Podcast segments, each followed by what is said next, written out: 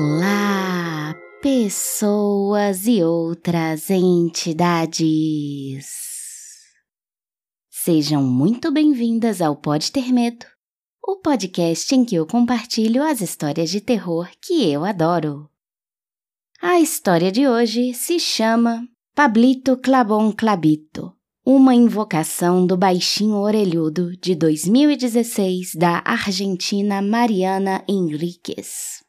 Esse conto tá na coletânea As Coisas que Perdemos no Fogo, um livro mais que recomendado, gente. E já deixo avisado que este episódio contém áudios perturbadores de uma brasileira tentando falar espanhol. Então, se você tem um ouvido sensível, você que lute porque a Simone já permitiu que eu lesse essa história e eu não posso fazer nada agora. Agradecemos a compreensão. A Mariana é uma escritora jovem que eu tô curtindo muito ela tem bastante influência de autores gringos, tipo Lovecraft Stephen King, mas ela usa muitas referências desses autores e elementos sobrenaturais misturados com o contexto específico da Argentina. E o resultado é particularmente interessante para todos nós da América Latina que vivemos realidades parecidas. Vai ter mais da Mariana Henriquez por aqui, aguardem. Nesse conto, ela explora a história de um serial killer real da Argentina o Caetano Santos Godino, também conhecido como El Petiso Orejudo, traduzido na história como Baixinho Orelhudo. Ele foi responsável pelo assassinato de quatro crianças, tentativa de assassinato de outras sete e ainda teve sete acusações de incêndios criminosos. Tudo isso aos 16 anos. Precoce. Os fatos que a Mariana conta sobre ele na história são todos reais, inclusive os depoimentos. Então, o horror nesse conto vem de duas fontes que se encontram. A história do baixinho, que era uma pessoa claramente perturbada com algum transtorno, sei lá, aqui não é podcast de true crime, eu não sou psiquiatra. E a história da vida cotidiana do Pablo, o protagonista, que está vivendo uma realidade bem comum em casais com bebês. Comum, mas não menos assustadora, na minha opinião. Como sempre, me contem o que vocês acharam lá no nosso Insta arroba pode ter medo. Ah, e eu queria dizer ainda que este é o último episódio do ano, então vocês vão ter que sobreviver sem o pod até ano que vem, mas tá logo ali. Boas festas, boa passagem de ano, que vocês possam passar junto às suas pessoas e outras entidades queridas, e até 2023. Então, vamos à história. E lembre-se, não precisa ter medo, mas se quiser, Pode.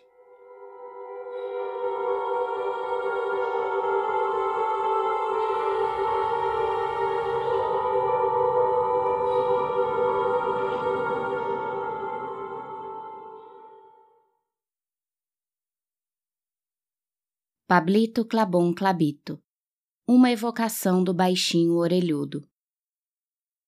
A primeira vez que ele apareceu foi na excursão das nove e meia da noite, a que se fazia de ônibus. Foi durante uma pausa do relato, enquanto percorriam o trecho que ia do restaurante que havia sido de Emília Bacil, esquartejadora, até o edifício onde morava Ia Murano, envenenadora. De todos os tours por Buenos Aires que a empresa para a qual trabalhava oferecia, o de crimes e criminosos era o de maior sucesso. Acontecia quatro vezes por semana duas de ônibus e duas a pé, duas em inglês e duas em espanhol. Pablo soube que, quando o designou como guia do tour de crimes, a empresa estava lhe dando uma promoção, embora o salário fosse o mesmo. Sabia que cedo ou tarde, se fizesse tudo direito, o valor também aumentaria. A mudança o alegrou muito. Antes fazia o tour Arquitetura Art Nouveau da Avenida de Maio, que era muito interessante, mas entediava depois de um tempo. Tinha estudado em detalhes os dez crimes do circuito para poder narrá-los bem, com graça e suspense. E jamais tivera medo nem se impressionara. Por isso, em vez de terror, sentiu surpresa ao vê-lo. Era ele, sem dúvida, inconfundível.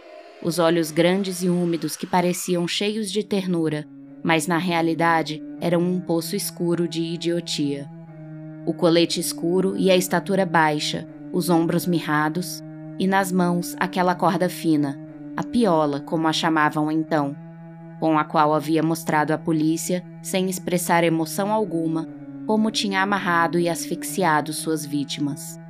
E as orelhas enormes, pontiagudas e simpáticas de Caetano Santos Godino, o baixinho orelhudo, o criminoso mais célebre do passeio, talvez o mais famoso da crônica policial argentina. Um assassino de crianças e de animais pequenos. Um assassino que não sabia ler nem fazer contas, que não distinguia os dias da semana e que guardava debaixo da cama uma caixa cheia de pássaros mortos. Mas era impossível que estivesse ali, onde Pablo o via. O baixinho orelhudo tinha morrido em 1944, no antigo presídio de Ushuaia, na Terra do Fogo, no fim do mundo. O que poderia estar fazendo ali, na primavera de 2014, como passageiro fantasma de um ônibus que percorria os cenários de seus assassinatos? Porque sem dúvida era ele, impossível confundi-lo. O aparecido era idêntico às numerosas fotos de época que haviam sido conservadas. Além disso, havia iluminação suficiente para vê-lo bem. O ônibus ia com as luzes acesas. Estava parado quase no final do corredor, fazendo a demonstração com sua cordinha, encarando a ele, o guia, Pablo, com certa indiferença, porém com clareza. Fazia um tempo que Pablo tinha contado sua história. Vinha contando-a havia duas semanas e gostava muito. O baixinho orelhudo tinha assombrado uma Buenos Aires tão longínqua e diferente que era difícil sugestionar-se com a sua figura. E, no entanto, algo devia tê-lo impressionado vivamente, porque o baixinho havia se apresentado, embora ninguém mais o visse. Os passageiros conversavam animados e passavam um olhar por ele sem reparar. Pablo sacudiu a cabeça, fechou os olhos com força e, ao abri-los, a figura do assassino com sua cordinha tinha desaparecido. Será que estou ficando louco? pensou, e apelou à psicologia barata para chegar à conclusão de que o baixinho lhe aparecia porque ele acabava de ter um filho e as crianças eram as únicas vítimas de Godino. As crianças pequenas. Pablo contava na excursão de onde, segundo acreditavam os forenses da época, vinha essa sanha. O primeiro filho dos Godino, irmão mais velho do baixinho, tinha morrido aos dez meses na Calábria, Itália, antes de a família emigrar para a Argentina. A lembrança desse bebê morto o obcecava. Em muitos dos crimes e das tentativas, bem mais numerosas, ele repetia a cerimônia do enterro. Aos peritos que o interrogaram depois de ser apanhado, disse: Ninguém volta da morte. Meu irmãozinho nunca voltou. Simplesmente apodrece embaixo da terra. Pablo relatava o primeiro simulacro de enterro numa das paradas do circuito, à esquina da Rua Lória com a São Carlos, onde o baixinho havia atacado Ana Neri, de 18 meses, sua vizinha no cortiço da rua Liniers, que não existia mais. Mas o terreno onde o prédio ficava era uma parada do percurso, com uma breve contextualização na qual se explicavam aos turistas as condições de vida daqueles imigrantes recém-chegados, que escapavam da pobreza europeia, amontoados em cortiços úmidos, sujos, ruidosos, promíscuos, sem ventilação o ambiente ideal para os crimes do baixinho, porque o desconforto e a desordem acabam por mandar as crianças para a rua.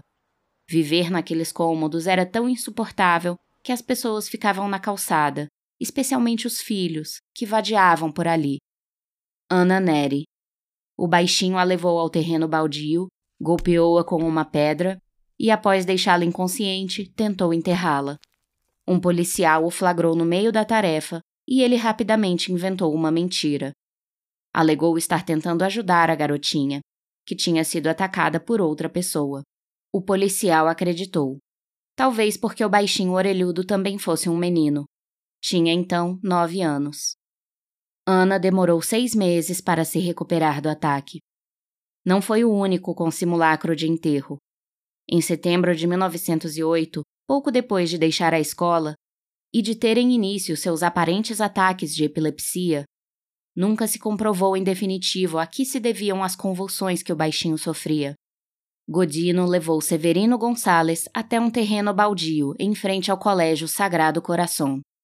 No terreno havia um pequeno curral para cavalos. O baixinho submergiu o menino no tanque onde os animais bebiam água e tentou cobri-lo com uma tampa de madeira. Um simulacro mais sofisticado, a imitação do caixão de defunto. Outra vez, um policial que passava impediu o crime, e outra vez o baixinho mentiu, dizendo que na realidade estava ajudando o menino. Mas naquele mês, o baixinho estava descontrolado. No dia 15 de setembro, atacou um bebê de 20 meses, Júlio Bote. Encontrou-o na porta de casa, na rua Colombres, 632. Queimou-lhe a pálpebra de um dos olhos com um cigarro que tinha na mão.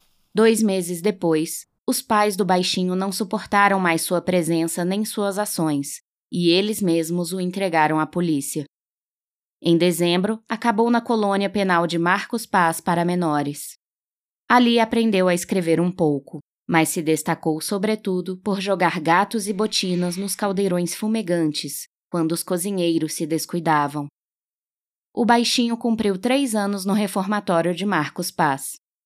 Saiu com mais vontade de matar do que nunca, e logo conseguiria o primeiro e desejado assassinato. Pablo sempre terminava o capítulo do baixinho com o interrogatório a que a polícia o submetera depois da detenção. Parecia impressionar muito os turistas. Lia-o para que o efeito realista fosse maior. Na noite em que o baixinho apareceu no ônibus, Pablo sentiu certo incômodo antes de repetir as palavras dele, mas decidiu dizê-las do mesmo jeito. O criminoso só o encarava e brincava com a corda. Não o ameaçava. O senhor não sente remorso pelos feitos que cometeu? Não entendo o que os senhores estão perguntando, não sabe o que é remorso? Não, senhores. O senhor sente tristeza ou pena pela morte dos garotinhos Giordano, Laurora e Vainikoff? Não, senhores. Acha que tenho o direito de matar crianças? Não sou o único, outros também fazem isso. Por que matava as crianças? Porque gostava. Esta última resposta provocava a reprovação coletiva dos passageiros que em geral pareciam contentes quando Pablo trocava de criminoso e passava a mais compreensível Ia Murano, que envenenou as melhores amigas porque lhe deviam dinheiro. Uma assassina por ambição, fácil de entender. O baixinho, ao contrário, incomodava a todos. Naquela noite, quando chegou em casa, Pablo não contou à esposa que tinha visto o espectro do baixinho. Também não contou aos colegas, mas isso era normal. Não queria ter problemas no trabalho. Por outro lado, afligia-o não poder falar da aparição à esposa. Dois anos antes, teria contado. Dois anos antes, quando ainda podiam confessar um ao outro qualquer coisa sem medo, sem receio. Era uma das tantas coisas que tinham mudado desde o nascimento do bebê. Chamava-se Joaquim. Tinha seis meses, mas Pablo continuava dizendo o bebê. Amava-o, ou pelo menos era o que acreditava. Mas o filho não lhe dava muita atenção. Ainda estava agarrado à mãe. E ela não ajudava, não ajudava nem um pouco. Tinha se transformado em outra pessoa. Temerosa, desconfiada, obsessiva. Às vezes, Pablo se perguntava se ela estaria sofrendo de depressão pós-parto. Outras vezes, ficava apenas de mau humor e recordava com nostalgia e um pouco, um muito, de irritação os anos anteriores ao bebê. Agora tudo era diferente. Ela não o escutava mais, por exemplo. Fingia ouvir. Sorria e fazia que sim com a cabeça, mas estava pensando em comprar abóbora e cenoura para o bebê. Ou se perguntando se a irritação que o bebê tinha na pele podia ter sido causada pela fralda descartável, ou se por acaso se tratava de uma doença eruptiva. Nem o escutava, nem queria fazer sexo, porque estava dolorida depois da episiotomia, que não terminava de cicatrizar. E para completar, o bebê dormia na cama do casal. Havia um quarto esperando por ele, mas ela não tinha coragem de deixá-lo dormir sozinho. Tinha medo da síndrome da morte súbita. Pablo tivera que escutá-la falar dessa morte repentina durante horas, enquanto tentava em vão acalmar a ansiedade dela, justo dela, que nunca tivera medo, que uma vez ou outra o acompanhara escalando montanhas e dormira em abrigos enquanto nevava do lado de fora. Ela, que tinha comido cogumelos com ele, Um fim de semana inteiro de alucinação. Aquela mesma mulher agora chorava por uma morte que não havia chegado e possivelmente não chegaria nunca. Pablo não lembrava por que ter um filho tinha parecido uma boa ideia. Ela não falava de outra coisa. Acabaram as conversas sobre os vizinhos, os filmes, os escândalos familiares, o trabalho, a política, a comida, as viagens. Agora só falava do bebê e fazia de conta que escutava quando tratavam de outros temas. A única coisa que parecia registrar, como se despertasse de um torpor, era o nome do baixinho orelhudo. Como se sua mente se iluminasse com a imagem dos olhos do idiota assassino. Como se conhecesse aqueles dedos magros que seguravam a corda. Dizia que Pablo estava obcecado pelo baixinho. Ele não via a coisa assim. Ocorria que os outros assassinos do tour macabro por Buenos Aires eram chatos. A cidade não tinha grandes assassinos, com exceção dos grandes ditadores, não incluídos no passeio por correção política. Alguns dos fascínoras de que Pablo falava tinham cometido crimes atrozes, mas bastante comuns segundo qualquer catálogo de violência patológica. O baixinho era diferente. Era raro. Não tinha outros motivos além de seu desejo, e parecia uma espécie de metáfora, o lado obscuro da orgulhosa Argentina do centenário. Um presságio do mal por vir. Um anúncio de que havia muito mais que palácios e fazendas no país. Uma bofetada no provincianismo das elites, que julgavam que só coisas boas podiam chegar da pomposa e desejada Europa. O mais bonito era que o baixinho não tinha a mínima consciência disso, Simplesmente gostava de atacar crianças e acender fogueiras.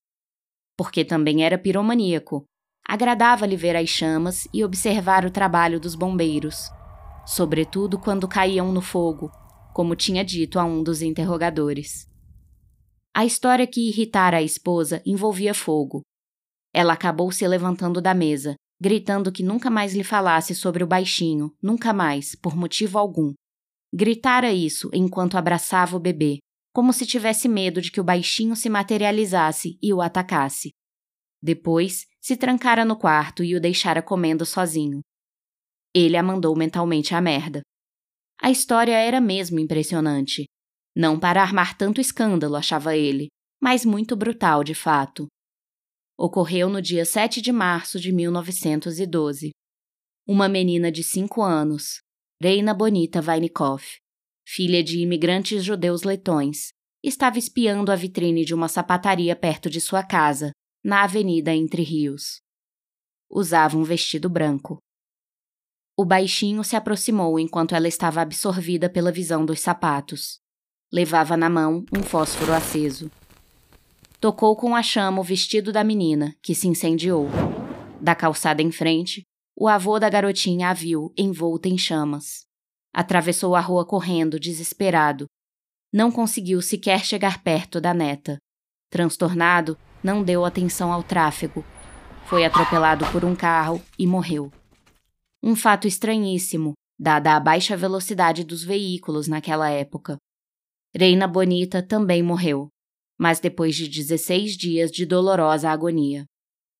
O assassinato da pobre Reina Bonita não era o crime favorito de Pablo. Ele gostava, essa era a palavra, fazer o quê?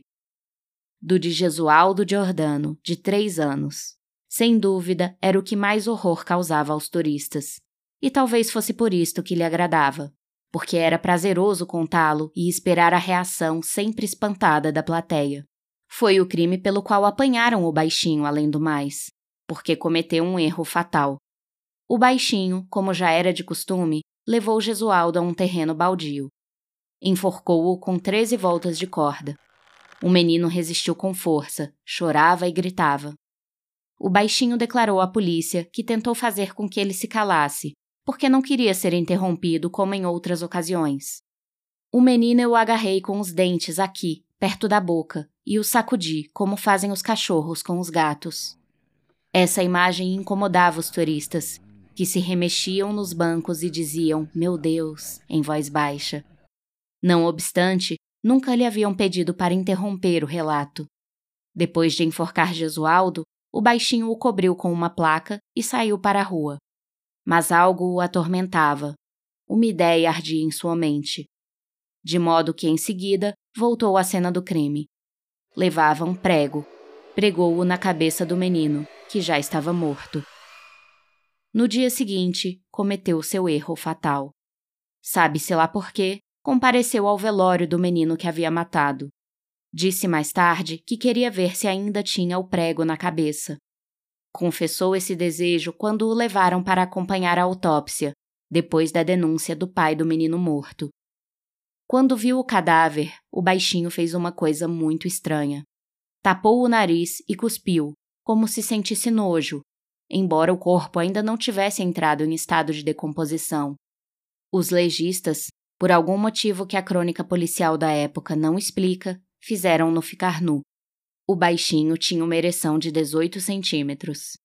Acabara de fazer 16 anos. Essa parte ele não podia contar à esposa. Uma vez havia tentado lhe falar das reações dos turistas diante do último crime do baixinho, mas antes mesmo de começar o relato, se deu conta de que ela não o estava escutando. Reclamou que precisavam mudar para uma casa maior quando o bebê crescesse. Não queria criá-lo num apartamento. Queria quintal, piscina, sala de jogos e um bairro tranquilo onde o menino pudesse brincar na rua. Ela sabia perfeitamente que este último quase não existia numa cidade com o tamanho e a intensidade de Buenos Aires. E mudar para um subúrbio rico e aprazível estava muito distante de sua realidade. Quando terminou de enumerar seus desejos para o futuro, pediu-lhe que mudasse de trabalho. Isso não, disse ele. Sou licenciado em turismo. Gosto do que faço, não vou pedir demissão. Eu me divirto, são poucas horas e estou aprendendo. O salário é uma miséria. Não, não é uma miséria, irritou-se Pablo. Acreditava estar ganhando bem, o suficiente para manter decentemente a família. Quem era aquela mulher desconhecida? Em outros tempos, ela havia jurado que com ele era capaz de viver num hotel, na rua, embaixo de uma árvore. Tudo era culpa do bebê modificar a esposa por completo. E por quê? Se era um menino sem graça, enfadonho, dorminhoco, que quando estava acordado chorava quase sem parar. Por que não trabalha você então, se quer mais dinheiro? disse Pablo à mulher. E ela pareceu se eriçar. Gritou como se tivesse ficado louca. Gritou que precisava cuidar do bebê. O que é que ele queria? Abandoná-lo com uma babá ou com a louca da mãe dele?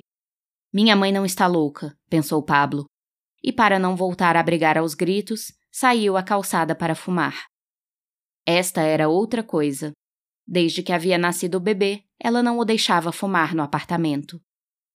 No dia seguinte à discussão, o baixinho voltou ao ônibus. Dessa vez estava mais perto dele, quase ao lado do motorista, que claramente não ouvia. Pablo não se sentia diferente, só um pouco inquieto, Temia que algum dos turistas também fosse capaz de ver o baixinho espectral e causasse histeria no ônibus. Quando apareceu, com a corda nas mãos, estavam numa das últimas paradas do percurso, a casa da Rua Pavão. Ali havia sido encontrada uma das vítimas mais velhas do baixinho, um de seus ataques mais esquisitos. Arturo Laurora, 13 anos, estrangulado com a própria camisa o corpo foi encontrado dentro de uma casa abandonada. Estava sem calça e com as nádegas machucadas, mas não tinha sido violado. Enquanto Pablo contava o caso, o baixinho espectral parado a seu lado aparecia e desaparecia, tremia, perdia os contornos como se fosse feito de fumaça ou névoa. Pela primeira vez em muitas noites, alguém quis fazer uma pergunta. Pablo sorriu para o curioso com toda a falsidade que era capaz de conjurar. O turista, que por seu sotaque era caribenho, queria saber se o baixinho havia posto um prego na cabeça de suas vítimas em alguma outra oportunidade. Não, respondeu Pablo. Que se saiba, foi só aquela vez. É muito estranho, disse o homem, e arriscou dizer que se a carreira criminal do baixinho tivesse sido mais longa, talvez o prego tivesse se convertido em sua marca, em sua assinatura. Quem sabe? respondeu Pablo com cordialidade, enquanto via como o baixinho espectral acabava de se esfumar. Mas nunca vamos saber, não é verdade? O caribenho coçou o queixo. Pablo voltou para casa pensando no prego e num trava-línguas que sua mãe lhe havia ensinado quando era criança. Pablito clabon clabito. Que clabito clabou Pablito, um clabito tiquitito. Abriu a porta do apartamento e se deparou com a cena habitual dos últimos meses. A televisão ligada, um prato com desenhos de Ben 10 e restos de abóbora, uma mamadeira meio vazia e a luz de seu quarto acesa. Assomou a porta. A mulher e o filho dormiam na cama juntos. Sentiu que não os conhecia. Pablo caminhou até o quarto que ele mesmo havia decorado para o filho antes que nascesse. Estava tão vazio que lhe deu frio. O berço imóvel estava escuro. Parecia o quarto de um menino morto, conservado intacto por uma família de luto. Pablo se perguntou o que aconteceria se o menino morresse, como a esposa parecia temer. Sabia a resposta. Apoiou-se na parede vazia, onde vários meses antes, ainda antes do nascimento, antes que sua esposa se transformasse em outra pessoa, tinha planejado pendurar um mobile, um universo que giraria acima do berço do bebê para entretê-lo durante a noite. A Lua, o Sol, Júpiter, Marte e Saturno, os planetas e os satélites e as estrelas, brilhando na escuridão. Mas nunca o pendurara, porque a esposa não queria que o bebê dormisse ali e não havia meio de convencê-la. Tocou a parede e encontrou o prego, que continuava esperando. Arrancou-o com um puxão seco e o enfiou no bolso. Pensou que propiciaria um grande golpe de efeito para seu relato. Ele o tiraria do bolso justo quando contasse o crime do menino Gesualdo Jordano, no momento preciso, quando o baixinho voltava e o cravava na cabeça do menino já morto. Numa dessas, algum turista ingênuo até acreditaria que se tratava do mesmo prego, perfeitamente conservado cem anos depois do assassinato. Sorriu ao pensar em seu pequeno triunfo e decidiu deitar no sofá da sala, longe da mulher e do filho, com o prego entre os dedos.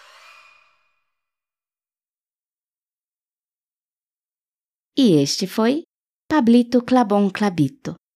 Espero que tenham gostado e até a próxima história. Pablito Clabon Clabito. Que Clabito Clabou Pablito? Hum, muito difícil esse segundo. Pab... Peraí. Não ri. Que Clabito Clabou Pablito? Que Clabito Clabou Pablito? Eu vou vou pedir pro Fernando me mandar. Não ri, peraí.